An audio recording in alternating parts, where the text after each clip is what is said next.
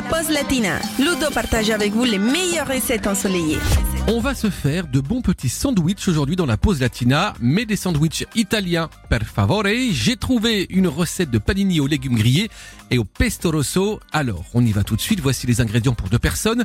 Il nous faut deux pains à panini, une demi-courgette, une demi-aubergine, un petit oignon, une carotte, un petit verre de vin blanc, un petit pot de pesto rosso avec tomates séchées et basilic, deux belles tranches de fromage bien fruité, un filet d'huile persillée et du poivre. Pour commencer, vous allez éplucher et émincer finement l'oignon en lamelles. Ensuite, vous épluchez la carotte, vous tranchez très finement la courgette, l'aubergine, afin qu'elle soit de taille identique pour faciliter la cuisson. Vous faites chauffer un gros filet d'huile dans une grande casserole et vous faites revenir tous les légumes sur chaque face. Une fois qu'ils sont bien grillés, vous versez le vin blanc et vous laissez s'évaporer le liquide pendant quelques minutes. Vous poivrez et vous réservez hors du feu, l'idéal étant de laisser mariner toute une nuit pour que ça donne plus de goût.